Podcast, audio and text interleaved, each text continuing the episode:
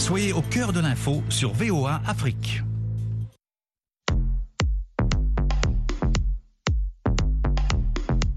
Le monde au féminin. Féminin. Féminin. Féminin. féminin.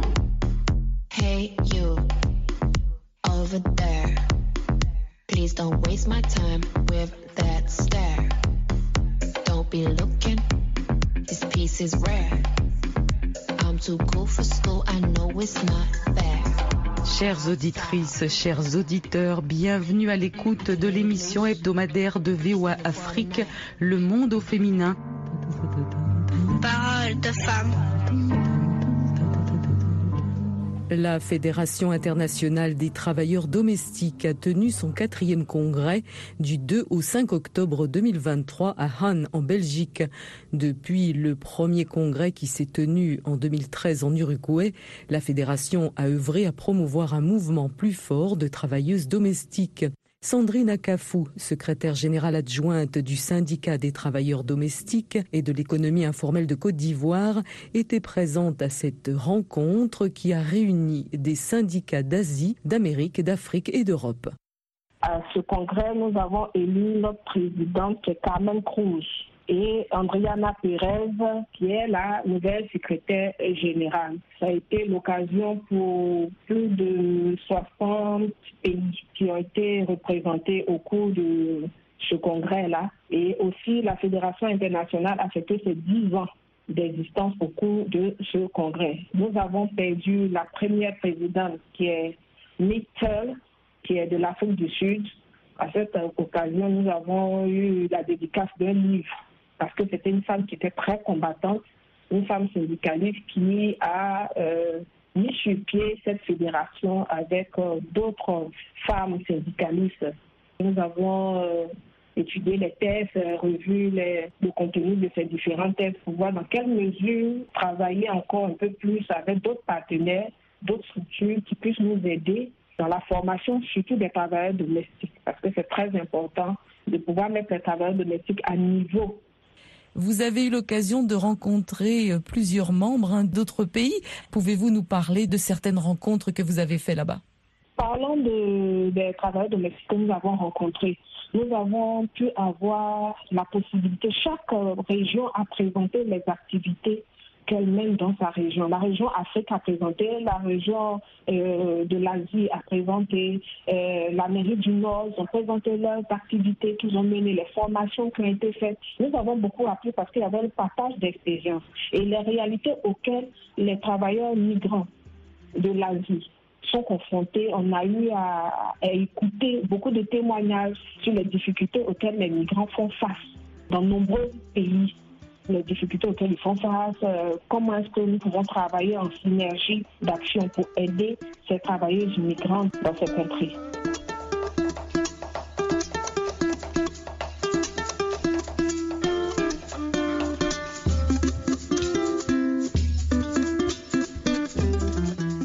Parlé de synergie. Hein. Vous êtes plusieurs syndicats euh, donc de travailleuses domestiques euh, en Afrique. Alors comment se passe cette synergie? Est-ce que vous êtes bien fédérés ensemble? Oui, oui, parce que la Fédération internationale des travailleurs domestiques a un comité exécutif dans lequel chaque région est représentée par un coordonnateur de projet. Et donc, euh, l'Afrique de l'Ouest, euh, l'Afrique centrale, tout ce qu'il y a la région Afrique, il y a les coordonnateurs de la région Afrique, coordonnateurs de la région Asie et de l'Europe. Et donc, les huit régions sont représentées pratiquement dans la Fédération internationale. Vous avez rencontré là-bas des syndicats également européens, n'est-ce pas? Qu'en est-il Oui. finalement de- du comparatif hein, au niveau des lois, au niveau de la protection des travailleurs domestiques? Qu'est-ce que vous ramenez comme modèle par rapport à cela? Parce que l'on sait finalement qu'en Afrique, c'est pas aussi simple que ça. Oui, en Afrique, c'est pas aussi simple que ça parce que là-bas, ce travail est valorisé. Par contre, en Afrique, c'est pas valorisé. Il y a la, la différence, c'est qu'il n'y a pas de protection sociale. Au niveau de l'Afrique, il n'y a pas de protection sociale là-bas. En Europe et dans certains pays, euh, les travailleurs domestiques sont protégés. Il y a la protection sociale pour eux. Aujourd'hui, nous, en Afrique, c'est la protection sociale des travailleurs domestiques. Là, il y a une très grande différence. Pour nous, ici en Afrique, le travail domestique, c'est un travail comme tout autre, c'est un travail de ménage, c'est tout à fait normal. Or, là-bas, en Europe, c'est un travail qui fait vivre de nombreuses familles. c'est la différence. Il y a une question de protection sociale qui se pose à ce niveau. Il faut qu'on travaille pour amener nos, gouvernements, pour amener nos, autorités à comprendre que ces travailleurs-là jouent un rôle important dans l'économie du pays. Mais il faut pouvoir prendre en compte la problématique de façon spécifique des travailleurs domestiques.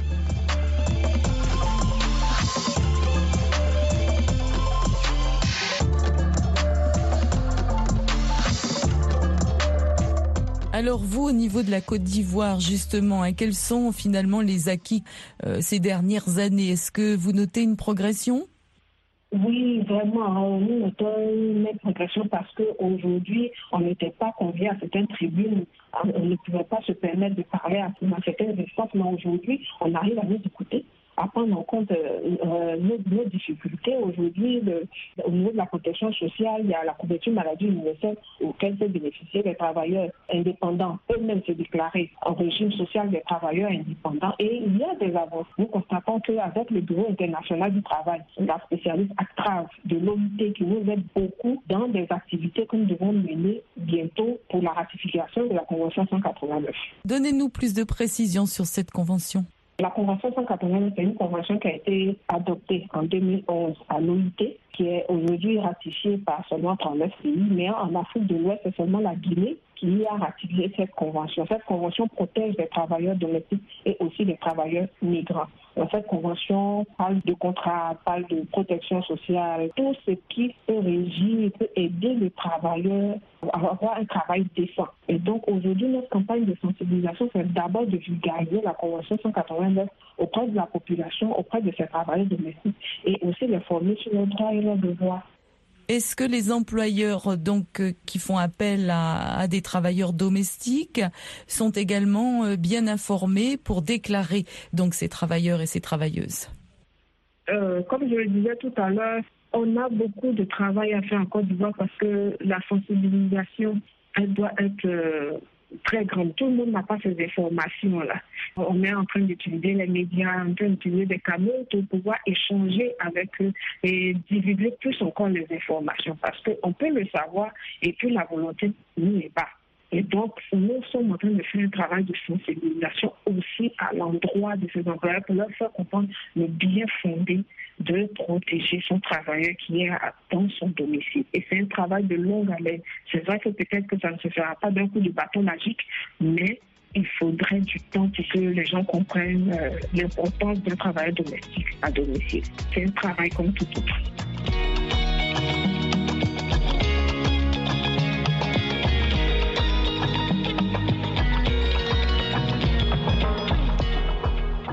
Alors on imagine que lorsque l'employeur déclare son employé, il y a probablement des cotisations sociales ou autres.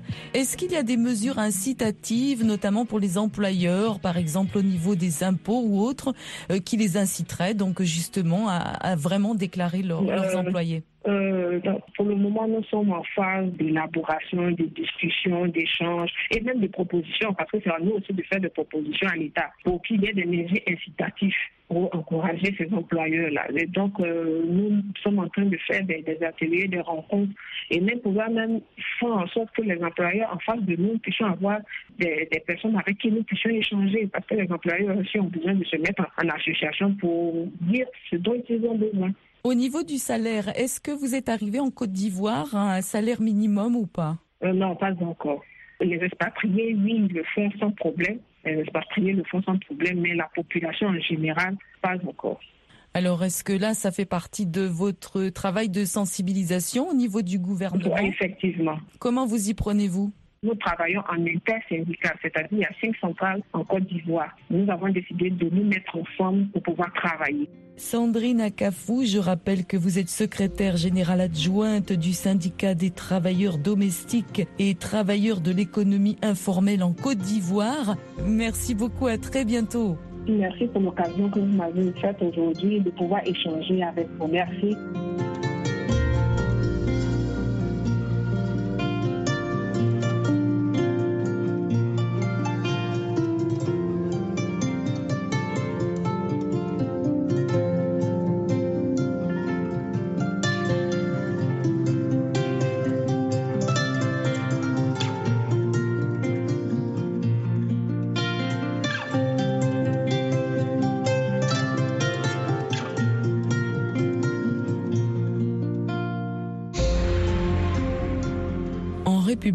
Du Congo, le forum de l'agribusiness a été organisé début octobre à Kinshasa à l'initiative des ministères de l'Agriculture et des Finances en partenariat avec la Banque africaine de développement et la Société financière internationale.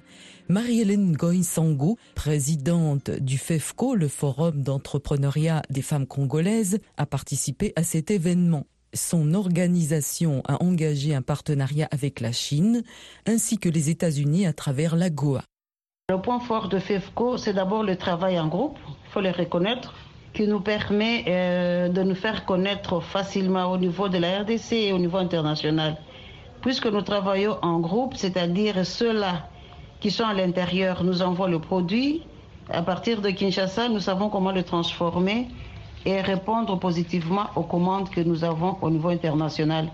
À l'exemple, actuellement, nous venons de, la Chine où nous avons amené le produit congolais, entre autres le, piment, les piments euh, liquides. Nous avons amené la pâte des piments, c'est-à-dire euh, les piments pilés. Nous avons amené euh, les piments en poudre. Et grâce à ces produits-là, les cafés cacao aussi, euh, nous sommes en train de chercher comment signer un contrat de partenariat avec la Chine. Donc c'est le point positif. Pourquoi? Parce que nous avançons ensemble au même moment et le résultat est vraiment fantastique. Quels types de partenariats sont essentiels pour développer l'agribusiness? Par rapport au partenariat, nous avons le partenariat d'abord avec euh, euh, le gouvernement congolais. Nous avons le partenariat public-privé, je peux dire. Nous avons le partenariat avec euh, le monde extérieur, comme je venais de vous le dire, avec euh, la Chine que nous allons signer bientôt. Nous avons les États-Unis par euh, la loi Goa qui attendent aussi nos, nos, produits où on doit signer des contrats de partenariat. Nous avons plusieurs partenariats où nous nous disons que, en tout cas en tant qu'individu, on ne sait pas répondre à tous ces besoins ou toutes ces, ces péripéties. Et notre force ou notre avantage, c'est que nous sommes nombreux, je peux dire nombreux parce qu'il y a aussi des hommes genrés qui nous accompagnent depuis un certain temps et nous avançons très bien. Nous sommes capables de répondre positivement à toutes ces commandes et à tous ces contrats de partenariat. Quels sont les champs d'action du Forum d'entrepreneuriat des femmes congolaises? Le FEFCO est une structure qui a en son sein un offre thématique dont il y a l'agroalimentaire, pêche et élevage, transformation, cosmétique, culture, art et couture. Il y a la construction, de femmes qui sont dans la construction, il y a des femmes qui sont dans les mines, ainsi que l'environnement. Nous sommes euh, précisément à Kinshasa depuis décembre 2019. Actuellement, FEFCO est représenté dans plusieurs provinces de la RDC, entre autres le Grand Katanga, le Grand Kassai, la province euh, du Congo central, Kikwit, Kwango, Chopo, Équateur, Kisangani, Sud Kivu, Nord Kivu et à l'international. À l'international, je peux vous dire que nous sommes à Dubaï, en Afrique du Sud, aux USA, en Italie, au Canada, en Espagne et tant d'autres. Et notre souci était de fédérer nos efforts en tant que femmes pour produire davantage et répondre positivement aux demandes qui nous attendent.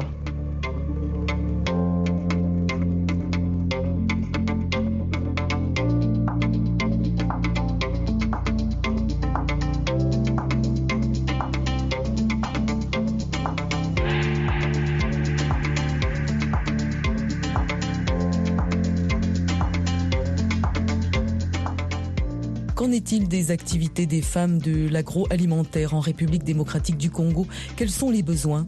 Par rapport à l'entrepreneuriat de la femme, il faut reconnaître que la femme congolaise s'est bat. Elle s'est bat, elle contribue au développement de la RDC, de notre pays, par l'entrepreneuriat bien sûr, et surtout à travers l'agroalimentaire. Et nous devons reconnaître que les produits congolais jusque-là sont naturels, quand bien même que nous ne sommes pas très compétitives, puisque nous ne savons pas répondre euh, à grande échelle, nous ne savons pas produire à grande échelle. Et sur ce, nous avons beaucoup plus besoin de tracteurs, nous avons besoin de machines de transformation. Nous avons aussi le problème d'emballage parce que quand vous commencez déjà à travailler à l'international, il faut penser à répondre aux normes internationales.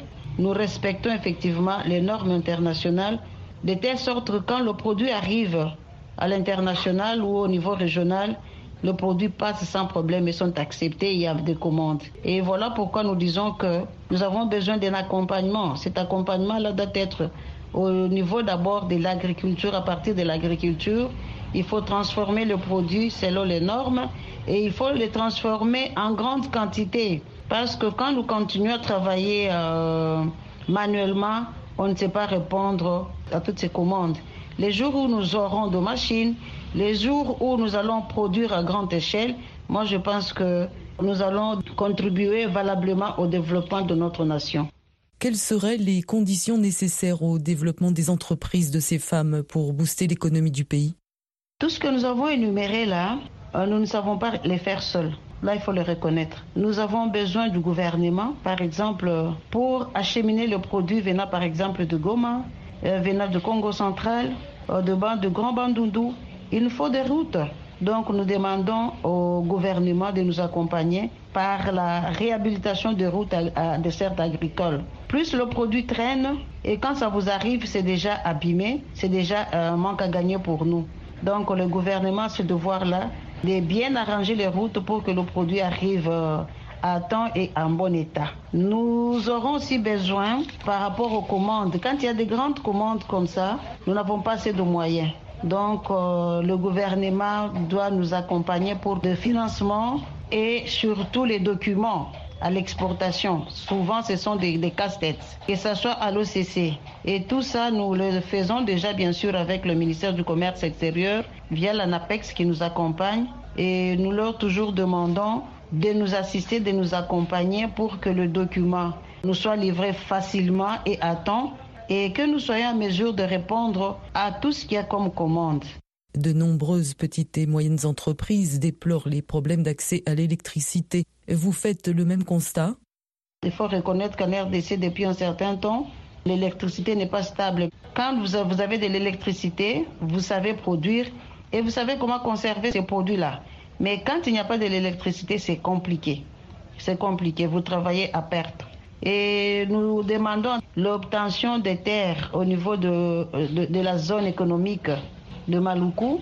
Là, au moins, nous savons que l'électricité est stable et il y a autant d'avantages que si vous travaillez dans la zone économique. Entre autres, vous pouvez faire autant d'années que vous ne payez pas les taxes. C'est déjà avantageux pour nous. Et ce qui me fait peur, c'est avec euh, le ZLECAF que nous attendons bientôt là. Et si la RDC ne sait pas se préparer en amont, ça sera un échec pour nous. Voilà pourquoi FEFCO a demandé la terre de ce côté-là pour que nous puissions installer nos usines, bien sûr, avec euh, euh, l'accompagnement de nos partenaires et du gouvernement. Nous puissions installer nos usines de production au niveau de la zone de Maluku, la zone économique de Maluku, pour que nous puissions travailler à grande échelle. Et dans tout ça, ça demande effectivement l'effort de tout le monde. Faut mettre du sérieux dans ce que nous faisons. Nous voulons vraiment travailler et aller de l'avant. Marie-Hélène Ngoy présidente du Forum d'entrepreneuriat des femmes congolaises, était jointe à Kinshasa.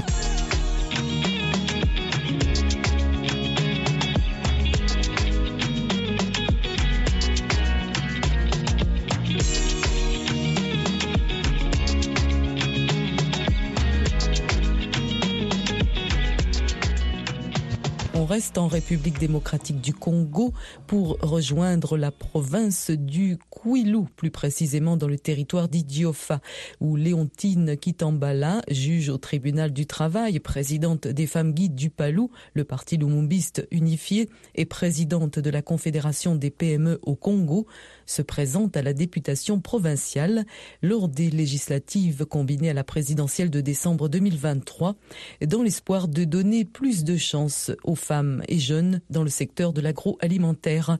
Elle explique comment ça se passe sur le terrain. Pour arriver là-bas, on fait deux jours. Deux jours, on prend le, le véhicule 4x4 puisqu'il y a beaucoup de sable, la route n'est pas vraiment praticable. Mais comme nous partons au village, là-bas, nous sommes obligés d'y aller. Donc, il y a beaucoup de difficultés, mais quand cela ne tienne, comme j'ai choisi d'aller postuler là-bas, je suis obligé d'y aller. Comment êtes-vous reçu sur le terrain par la population d'une manière générale?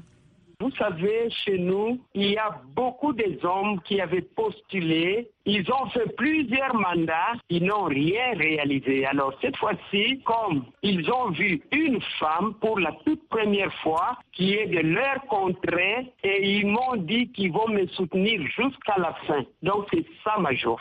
Qu'est-ce qui vous a incité à vous présenter à cette élection? Moi, ce n'est pas la première fois. Ça, c'est la deuxième fois. La première fois, c'était en 2011. Nous étions partis à Lubumbashi, là où se trouvent mes parents. J'avais eu 37 000 voix à Lubumbashi, mais comme je n'étais pas de là, ils m'ont dit qu'il fallait que je sois 100% katangaise, c'est-à-dire de Lubumbashi. On m'avait rayé alors, cette fois-ci, j'ai accepté encore d'aller au provincial. Alors, comment vous organisez-vous au niveau des femmes du parti? Au niveau des femmes, nous organisons des réunions avec le comité que moi je dirige. Et après, nous avons le deuxième comité au niveau des provinces. Nous avons aussi d'autres femmes au sein des provinces qui font la mobilisation pour avoir beaucoup de femmes au sein du parti. Donc, on se réunit chaque fin du mois le 30, chaque les 5 et chaque les 10 au sein du parti. Combien de femmes êtes-vous approximativement? Nous avons plus de 10 000 femmes. Est-ce que vous arrivez à mobiliser beaucoup plus de femmes également? Bien sûr, puisque partout dans les provinces, nous avons des représentantes qui encadrent les femmes au niveau de leur euh, province. Alors, moi, pour euh, arriver là où ils sont, j'ai fait une tournée dans des provinces au sein du pays. À l'intérieur, je pars partout pour voir comment le parti fonctionne.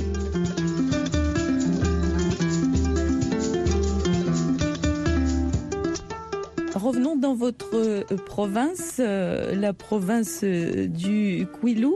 Quels sont les besoins de cette province en particulier?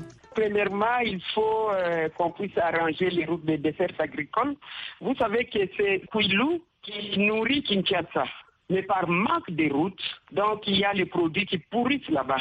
En tout cas, les femmes sont là. Moi, heureusement que j'ai ma Jeep 4x4 qui entre partout là où ils sont. Mais c'est difficile. Par exemple, si c'est 50 km, donc vous pouvez faire toute la journée en cours de route pour euh, arriver là où se trouvent vos militants. Vous vous présentez pour le territoire d'Idiofa. Quelle est la particularité de ce territoire? Au niveau du développement, vous sentez vraiment la pauvreté. Hein? Donc, les, gens ne sont pas formés, les mamans ne sont pas formées, elles s'occupent seulement du champ. Il n'y a pas assez d'activités génératrices de revenus à part le champ. Alors, on rappelle que vous êtes présidente de la COPEMECO. Est-ce que vous pouvez nous en parler un petit peu? La COPEMECO, c'est la Confédération des petites et moyennes entreprises congolaises qui encadre les femmes entrepreneurs, disons les micros, les petites et les moyennes entreprises. Nous travaillons en synergie avec euh, l'État. L'État nous encadre. Moi particulièrement, je suis le point focal du ministère du Travail. Comme je suis juge au tribunal du travail, donc je suis le point focal de la COPEMECO au niveau du ministère du Travail. Donc, pour les mamans, la plupart ont quitté de l'informel vers le formel. Et puis, elles ont quitté du micro vers le moyen. Alors, elles ont grandi. D'ici là, elles seront autonomes. Nous travaillons avec euh, le ministère de l'Agriculture qui est en train d'élaborer 2500 hectares pour les mamans de la Copemeco. Léontine Kitambala, je rappelle que vous êtes euh, présidente de la COPEMECO, vous êtes candidate à la députation euh, provinciale euh, de la province du Kwilu en République démocratique du Congo. Merci beaucoup et à très bientôt. Merci beaucoup, Nathalie Barge.